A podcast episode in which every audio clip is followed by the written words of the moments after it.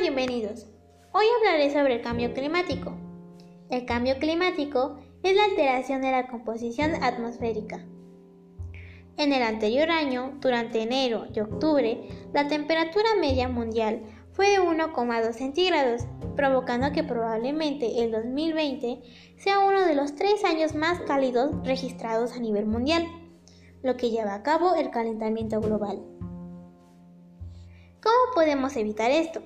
Existen diferentes maneras, como conducir menos, reciclar, apagar las luces, reducir el consumo de carne, llevar tu propia bolsa, entre muchas cosas más. Esto ha sido todo y muchas gracias por escuchar.